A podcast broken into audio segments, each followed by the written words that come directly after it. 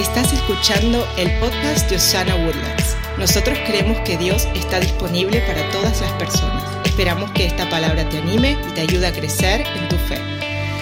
Quiero continuar esta serie eh, que el Señor puso en mi corazón el domingo pasado, que se llama Una nueva temporada. La semana pasada hablamos de que es imposible entrar hacia lo nuevo de Dios si mantenemos nuestros ojos en lo que está sucediendo eh, en, el pasado, que era importante eh, enfocarnos en lo que Dios tiene para nosotros. Y esta semana quiero hablarle sobre lo que el Señor puso en mi corazón. Estaba esta semana en Washington, D.C. Bueno, ayer estaba en Washington, D.C. yo, em, y, y, me di cuenta que allá sí tienen nuevas temporadas que en Texas no tenemos. Los árboles estaban rojos, amarillos, habían flores por todos lados. Y dije, ay, mira, hay un árbol verde, eso sí los conozco yo también. Así que allá hay nuevas temporadas en cuanto al clima. aquí nosotros también tenemos calor y un poquito menos calor. Eso es todo lo que tenemos nosotros. Hay dos temporadas, calor y un poquito menos calor. En medio de todo eso, el Señor puso en mi corazón este mensaje. Espero que sea de mucha bendición. Quiero, quiero abrir este mensaje dejándoles saber que a mí me encantan los mensajes que nos inspiran. Me gusta salir de aquí inspirado y sentir que voy a ir a, no sé, a ganarle al mundo entero yo solito, no sé, que usted infle su pecho, que levante la frente, que meta la panza si todavía puede, y que salga por esas puertas inspirado.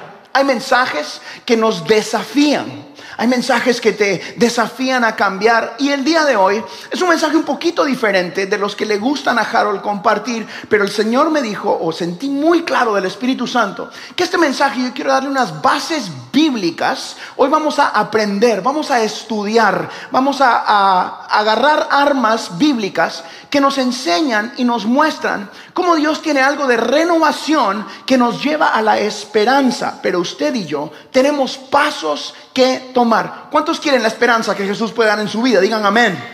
Amén, amén. Eh, ¿Cuántos quieren ser renovados de parte del Espíritu Santo? Si usted está aquí, eso me dice a mí que usted está buscando algo más de Dios. Así que la idea del mensaje de hoy eh, yo quiero hablarles sobre la renovación y la esperanza que encontramos en Cristo Jesús. La primera cosa que quiero recordarles de que nuestro Padre Celestial es el maestro en el arte de la restauración. Es el maestro en el arte de la renovación de las vidas. Nadie renueva vidas como lo hace nuestro Dios. A través de ese amor incondicional que usted y yo, o quizás hoy va a conocer, eh, que Jesús nos expresó en la cruz del Calvario, usted puede experimentar ese incondicional o esa incondicional manera que nuestro Dios tiene de renovar nuestras vidas. Porque si usted lleva un día, un minuto o una vida en la iglesia, todos los días necesitamos la renovación de nuestras vidas a través del Espíritu Santo. En segunda de Corintios, en el capítulo 4, versículo 16, es donde vamos a empezar nuestra charla el día de hoy. Eh, la Biblia dice, por tanto, no nos desanimamos. Al contrario, aunque por fuera nos vamos desgastando, por dentro nos vamos renovando día tras día. Diga renovando fuerte. Cuando el apóstol Pablo escribe esta segunda carta a Corintios, él estaba pasando por muchas dificultades y sufrimientos en su ministerio. Eh, en la carta, Pablo nos habla de sus aflicciones, de persecuciones, de luchas internas que él estaba enfrentando por causa de su fe en Jesucristo. También menciona Pablo eh, que su relación con la iglesia de Corinto estaba enfrentando muchas críticas. A él lo estaban criticando. ¿Alguien lo han criticado? No diga amén, ahí estése quieto. Él estaba enfrentando falsos maestros y estaba enfrentando divisiones. Eh, Pablo estaba pasando cosas bastante difíciles en su vida. En el versículo que acabamos de leer, Pablo está reflexionando eh, y está reflexionando sobre el desgaste físico y el desgaste emocional que experimentaba a causa de estas dificultades. A pesar de eso, cuando él dice estoy cansado, estoy desgastado, Pablo expresa una confianza que a través de su debilidad y sufrimiento, la gracia y el poder de Dios se manifiestan en su vida. No levante la mano ni diga amén, pero yo estoy seguro que hay mucha gente que está pasando, ha pasado o va a pasar una de estas mismas circunstancias que el apóstol Pablo estaba pasando. Cansancio, dificultades, divisiones, gente que te traiciona. Tal vez tú eres el que está traicionando, no diga nada. Igual que Pablo en la vida, nosotros vamos a experimentar dificultades, sufrimientos, persecuciones, sin fin de luchas y divisiones, etcétera. Es en esos momentos donde podemos voltear nuestra confianza y nuestra mirada en ese Dios que nos puede dar una nueva temporada. Diga nueva temporada. Una temporada de renovación y de esperanza en Cristo Jesús. En esa... Eh, en ese mismo espíritu, vamos a saltar al libro de Romanos en el capítulo 15, versículo 13, y él mismo escribe que Dios quien nos da seguridad, los llene de alegría, que les dé la paz que trae el confiar en Él y que por el poder del Espíritu Santo los llene de esperanza, diga esperanza, ah, que les dé la paz que trae el confiar en Él. Quiero ser muy claro en lo que estoy enseñando el día de hoy. Hay una paz o una confianza que no es circunstancial. Todos en la vida vamos a necesitar aprender a confiar en Cristo Jesús para experimentar una paz verdadera, porque fuera de Cristo Jesús no existe la paz verdadera. Y que por el poder del Espíritu Santo, dice la Biblia, los llene de esperanza. ¿Se da cuenta que no es por el poder de lo que usted está diciendo, por el poder de lo que usted está viviendo, por el poder de lo bueno de la economía o lo malo de la economía? Es por el poder del Espíritu. Esa es la única manera en la que usted puede recibir una esperanza real en su vida. ¿Qué le estoy diciendo? Que las promesas de Dios traen esperanza. Hay una esperanza en cada promesa de Dios. Y esta es la esperanza. Hebreos capítulo 6, versículo 18 al 19 dice, hay dos cosas imposibles, que Dios mienta y que no cumpla lo que promete. Esas dos cosas nos dan confianza a los que nos hemos refugiado en Él. Nos fortalecen para continuar en la esperanza que Dios nos da. Tenemos esa esperanza tan fuerte y segura como un ancla que nos sostiene nuestra esperanza llega más allá de la cortina del lugar santísimo del cielo. Diga conmigo fuerte, esperanza. La esperanza es más que optimismo, es la certeza de que Dios cumplirá con sus promesas. Una vez más, la esperanza es más que optimismo, es la certeza que Dios cumplirá con sus promesas. Esto significa que la esperanza va más allá de esperar algo con un sentimiento de optimismo o positivismo. Esperanza en Cristo Jesús implica tener una fuerte creencia, una fuerte convicción en que las promesas de Dios para nosotros se cumplirán de manera segura y continua. Nunca te dejaré, y nunca te desampararé. Usted puede venir a ese Dios y saber que el Dios en medio de la circunstancia en el que usted ha creído va a estar con usted. Usted puede tener la seguridad de la promesa de que la salvación es por gracia y no por obras. Si alguien le dice lo contrario, usted dígale, ¿dónde está la Biblia? Porque Dios no miente y no puede no cumplir sus promesas. Por lo tanto, usted sabe que somos salvos por lo que Jesús hizo, no por lo que usted hizo. Es tener una convicción sólida de que Dios cumplirá lo que ha prometido. ¿Cuántos creen que Él cumplirá lo que ha prometido? Eso le puede brindar a usted una gran seguridad, un gran consuelo en momentos de dificultad o momentos de, de incertidumbre que todos vivimos. Desde acá, mi trabajo es darle la verdad de la Biblia. No decirle que su vida va a ser perfecta y que en todo momento usted va a, disfrutar. No, hay momentos difíciles en la vida. Algunos de ustedes están sentados al lado del momento difícil en su vida. No lo mire, mire a mí. Hay cosas duras, es la verdad. Y el ser cristiano no te hace inmune a los desiertos o las tribulaciones de la vida, pero sí te permite tener esperanza en Cristo Jesús. Así que usted camina por el desierto, así que usted sabe que delante de usted hay una nueva temporada y en medio de ese desierto usted puede decir, el Dios que estuvo conmigo ayer estará conmigo hasta el último momento de mi vida. El Dios que provee para ti va a proveer para tus hijos. El Dios que te llamó terminará la obra en tu vida. El Dios que te sanó antes te va a sanar mañana. Dios que está contigo hoy estará contigo mañana. Alguien tiene que emocionarse conmigo. El Dios que puede va a continuar pudiendo porque Él es quien dice ser. ¿Por qué me emociona tanto esto?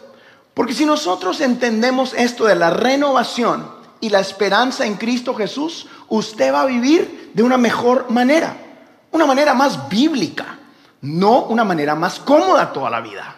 No le estoy hablando de comodidad, porque tener fe a veces es incómodo. Yo quisiera saber todo lo que está pasando en mi vida y por qué está pasando y cómo va a pasar. Mañana va a pasar tal cosa. Yo quisiera saber del principio hasta el final. Usualmente Dios no abre los mares en nuestra vida hasta que usted no ponga el primer pie. Porque necesita saber que usted tiene fe en Él y no en el milagro. Usted necesita tener fe en Dios y no en el milagro que Dios puede hacer en su vida. Él va a hacer los milagros, pero Él quiere que usted lo ame a Él, que no ame lo que Él hace en su vida solamente. Es tiempo de que la iglesia deje de estar corriendo detrás de los ah, milagros y prodigios y todas esas diferentes cosas. Glorifiquemos a Dios por ellos, pero corramos detrás de Dios por quien Dios es. Amemos su presencia más que nada. Adoremos en las cárceles emocionales, físicas, que muchas veces el mundo nos pone. Y allí adoremos más que nunca, más fuerte que nunca. Una nueva temporada, un nuevo momento de adorar a Jesús es cada día que usted abre sus ojos. Es cada momento en el que usted decide seguir a Jesucristo en, en los momentos difíciles de la vida. Porque todos vamos a enfrentar pruebas. Y vas a tener que tomar esos diferentes esas diferentes pruebas y enfrentarlas con esperanza en Cristo Jesús, no en tus habilidades. Esta semana mismo me pasó a mí, yo viajo mucho en esta temporada de mi vida y, esta, eh, esta semana me enfrenté a algo que nunca me había enfrentado. Yo casi nunca viajo solo. Esta semana me tocó viajar solo. Eh, me fui el, el, sábado en la mañana, regresé ahí. No, me fui el viernes en la mañana y regresé el sábado en la mañanita a mi casa. 24 horas fue el viaje. Y allí Sucedió algo en mi vida que yo tuve que enfrentar un momento de carácter y decisión. Y lo primero que hice fue llamar a mi pastor Beto, ya estamos juntos en el teléfono y decir, ¿sabes qué, Betío? Me acaba de pasar A, B, C, D y no colgues el teléfono y voy corriendo alejándome porque no quiero que nada, nada cuestione mi carácter. Por meses o años yo había jugado con esa idea en mi cabeza, decir, ¿qué haría yo si me pasa tal cosa? ¿O cómo actuaría yo si me pasa tal cosa? Y no sabes qué vas a hacer hasta que estás enfrente del león. Y cuando te encuentras ahí, ahí es donde tu carácter se muestra. ¿Qué le estoy diciendo el día de hoy? Van a haber momentos difíciles en tu vida donde vas a tener que orar para que el Señor sane uno de tus hijos. Van a haber momentos en tu vida donde tu matrimonio va a pasar desiertos. Van a existir momentos en tu vida donde tus finanzas sufren y allí es donde Dios quiere que nos pongamos firmes como un ancla y decir, yo sé en quién está puesta mi esperanza. Tus ojos están volteados al Dios Todopoderoso, que jamás nos ha dejado, que jamás nos ha desamparado. Y mi carácter no está en cuestión, porque mi fe está puesta en Cristo Jesús. Así que yo quiero darle a usted tres puntos claves. Eh, para poder experimentar, ah, que están basados en la palabra de Dios, para poder experimentar o comprender lo importante de este tema Eh, como le dije, hoy estamos estudiando y aprendiendo y abrazando esto de que podemos ser renovados en Cristo Jesús para poder recibir esperanza en Cristo Jesús. Usted necesita ser renovado igual que yo y, usted necesita vivir con esperanza en Cristo Jesús en esta nueva temporada de su vida. Así que aquí le van tres puntos claves y aterrizamos este avión. Eh, ¿Cuántos están listos para aprender algo el día de hoy? ¿Están listos? ¿Están conmigo? Ok, punto número uno, en las redes sociales, ahí donde usted nos mira, apúntenlo en las notas, en algún lado. Número uno, la renovación del corazón. El primer paso que debe suceder en nuestras vidas es una renovación de nuestro corazón, un corazón nuevo. El Salmo 51, versículo 10, el salmista David está, clama a Dios y dice, crea en mí, oh Dios, un corazón limpio y renueva un espíritu recto dentro de mí. Este es David, el hombre que tiene un, el hombre conforme al corazón de Dios, el mismo David que mató al gigante y a Goliat. Cuando él escribió esto por el rey David, él lo hizo después de cometer un grave error. Él escribe, renueva Crea en mí, oh Dios, un nuevo corazón y renueva un espíritu recto dentro de mí. Cuando leemos la historia, David aquí acababa de estar con una mujer que no era su esposa y matar al marido de esa mujer. El hombre conforme al corazón de Dios. Espéreme, pastor. Sí, sí, mató a un tipo y se fue a acostar con su esposa. Y decimos, es el mismo que mató al gigante. Ese mismo. David en este punto de su vida está reconociendo su error, se está humillando y pidiendo perdón y se acerca al trono de la gracia con arrepentimiento. Él reconoce su pecado, se humilla ante Dios y está buscando renovar su espíritu. David reconoce que su corazón necesitaba ser purificado y busca una transformación interior que solo Dios puede realizar. Pastor, ¿qué está diciendo y por qué nos está contando esto? Porque Dios todavía ama a las personas que, nos, que hemos cometido errores.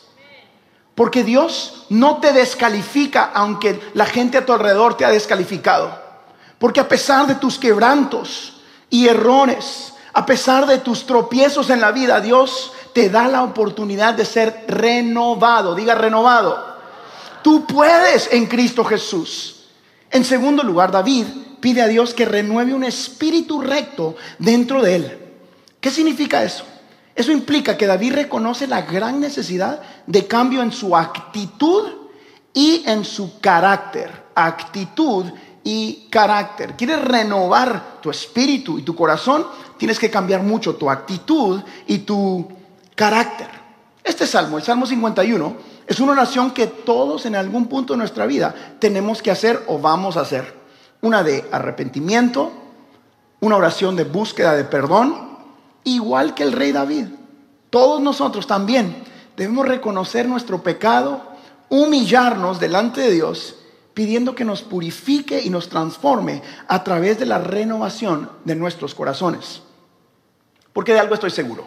Dios tiene el poder de transformar nuestras vidas.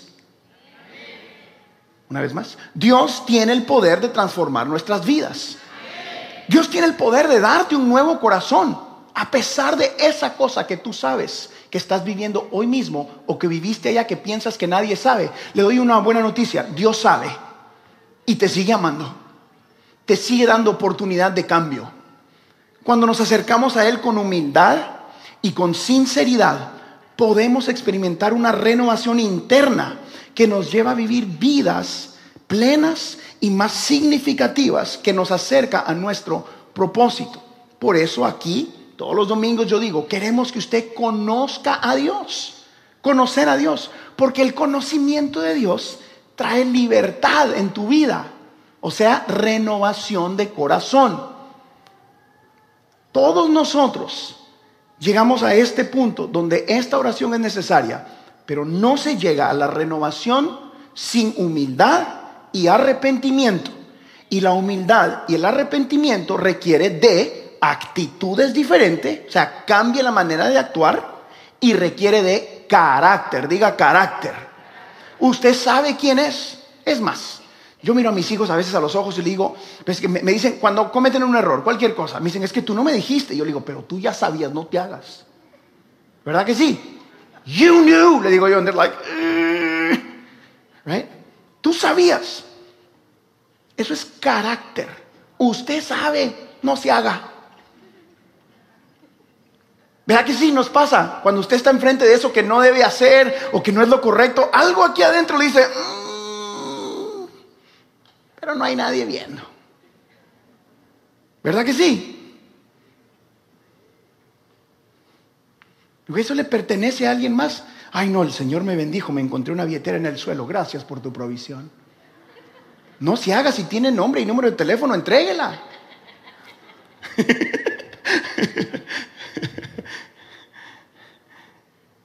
Dios quiere renovar tu corazón, pero va a requerir de que nos humillemos, de que usted cambie su actitud. O sea, ya no haga las cosas que hacía antes.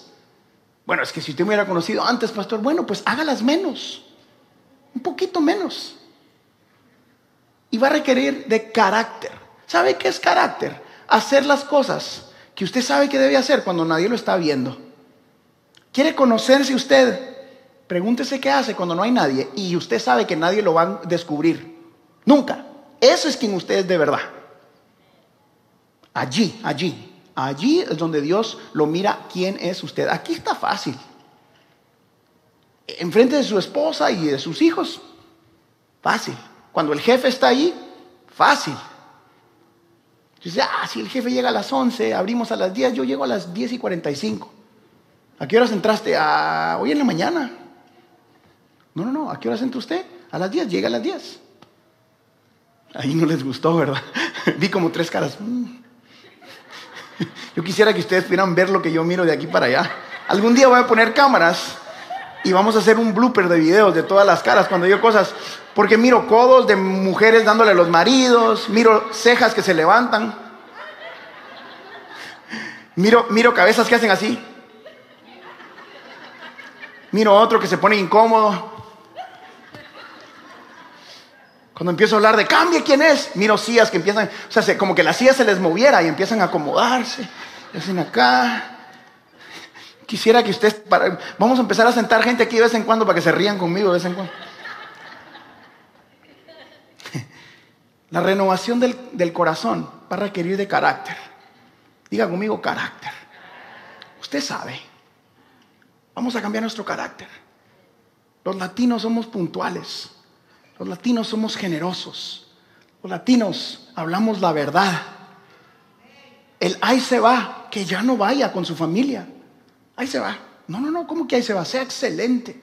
Carácter, renovación de corazón.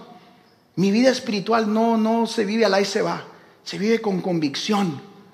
Porque yo amo a Jesús. No solo los resultados que Jesús me puede dar a mí. Yo amo pastorear esta iglesia con carácter y convicción. Intento hacerlo todos los días. Tengo gente a mi alrededor que tiene permiso de decirme, vas mal. No me gusta. Pero he abierto eso para que, para que podamos moldear esto conforme a lo que Dios quiere. Dios quiere renovar tu corazón. ¿Cuántos quieren el corazón de Dios en su corazón?